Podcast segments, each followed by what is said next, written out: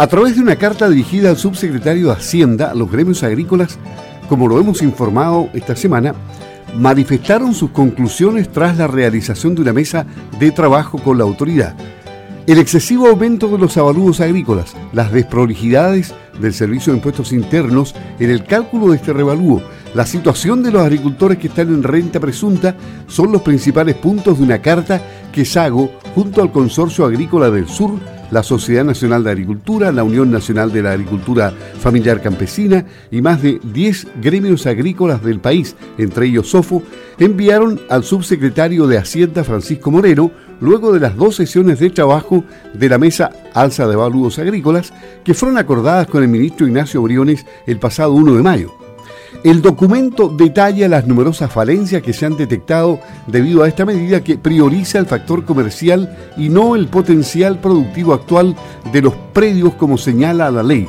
Asimismo, se dan a conocer casos emblemáticos donde se demuestra empíricamente la situación que afecta tan gravemente a miles de agricultores del país.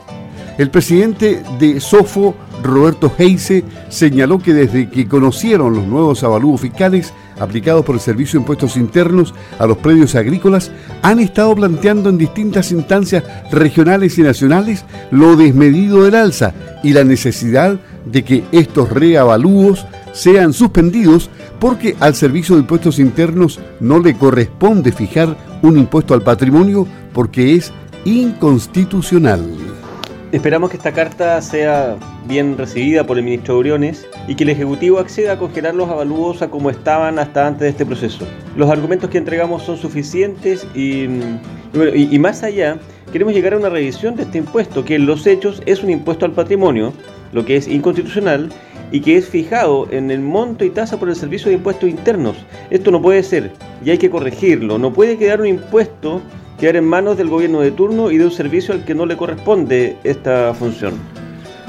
Sobre este tema vamos a conversar también con el gerente general de la Sociedad Agrícola y Ganadera de Osorno, Agua G, José Antonio Alcázar, quien está en la línea telefónica esta mañana. Esta mesa debe adoptar decisiones y se espera por parte de los gremios que se congelen los avalúos. Buenos días, entiendo que se eh, suspendió la, la, la mesa de ayer eh, ¿Será por la llegada de la carta? ¿Cómo está? Buenos días. Hola, muy buenos días, Luis. Eh, mira, no creo que sea por la llegada de la carta. Eh, a mí me da la impresión, además por alguna información que tenemos, es que el, subsecretario de, Hacienda, quien tengo que decir, ha demostrado mucha empatía con el planteamiento de los gremios en relación a los reavalúos. recibió hace algunos días nada más el informe que nos pidió le preparemos con eh, ejemplos y con casos de, aumentos de avalúo que eran, la verdad, eh, por decirlo respetuosamente, ridículos. ¿ya?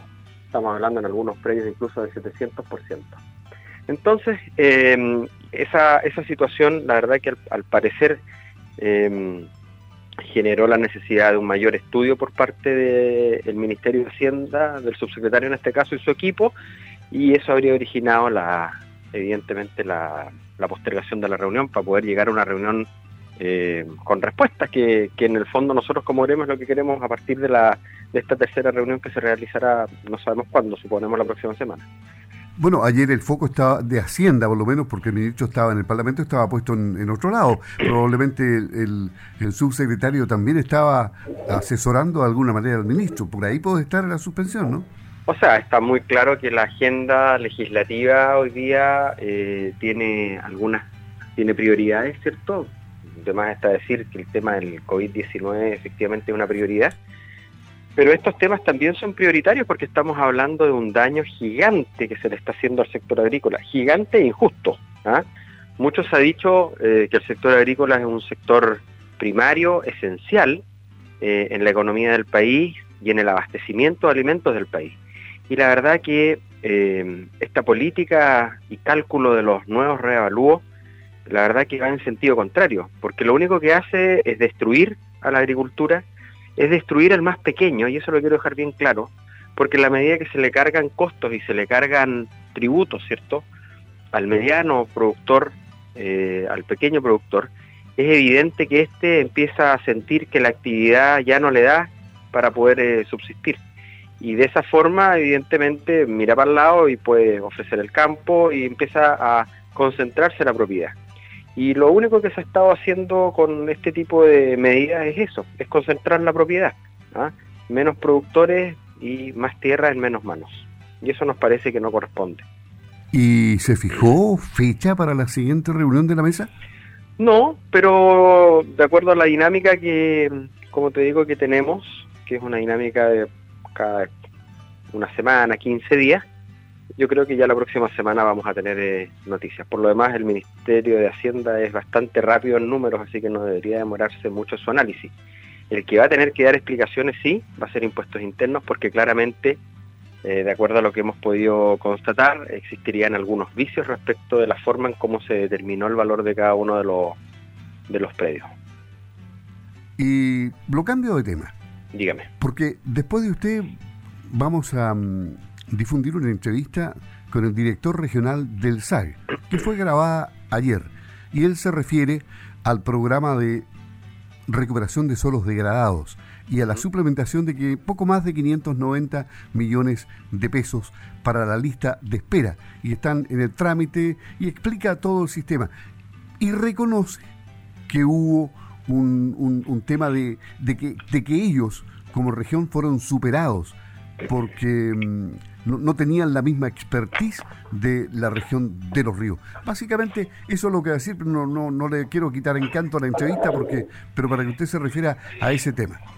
O sea, la verdad es que eh, desde el punto de vista de verse superado el servicio en la décima región es, evidente, ¿ah? Las cifras lo así lo, demuestran, así lo demuestran. De hecho, nosotros como décima región siempre fuimos líderes en el tema, del programa de recuperación de suelo, ¿ah? porque eh, existía un trabajo conjunto entre las asociaciones gremiales, eh, el Servicio Agrícola y Ganadero, la Seremía de Agricultura. Pero lamentablemente yo te diría que esto se empezó a perder eh, durante el gobierno anterior, donde al principio, si bien es cierto, hubo una buena disposición a trabajar en conjunto, eh, finalmente yo te diría que, la autoridad, cuando tenía que transmitir estas cosas a nivel central, no lo hizo con la fuerza suficiente. Y eso, evidentemente, que nos empezó a cargar de burocracia al sistema. Les recuerdo que el año 2016 incluso el programa de recuperación de suelos eh, sufrió un traspié bastante grande en esta región, producto de de errores eh, que la Contraloría incluso hizo repetir la publicación de la, de la lista de beneficiados. Muchos de ellos, incluso que habían sido bonificados, tuvieron, tuvieron que sufrir la pérdida de esa bonificación. Entonces eh, es evidente que eh, había que llegar a arreglar y bueno, estamos a dos años y por lo menos se enmendó el, se enmendó el camino, ¿te fijas? Pero, pero yo vuelvo a insistir, eh, a nivel regional, si bien es cierto, puede que falte plata, todas las cosas, pero lo que nunca tiene que faltar son ganas de trabajar y hacer bien las cosas.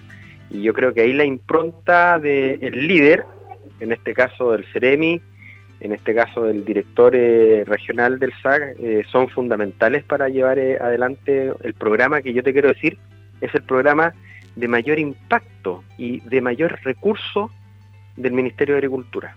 Entonces, por eso, y además en nuestra región, que decir, es muy importante. Entonces, por eso es muy importante volver a, retomar esto. Y yo creo que de alguna otra manera Monreal lo que ha hecho es tomar el guante y hacer la pega que hay que hacer. Y, creo que se está empezando a hacer bien. Muy bien, lo vamos a escuchar dentro de un par de minutos. Muchas gracias, eh, eh, José Antonio Alcázar, gerente de Sociedad Agrícola Ganadera Osorno Sago AG, aquí en Campo al Día, su programa. Que le vaya muy bien, Luis. Buenos días. Chao.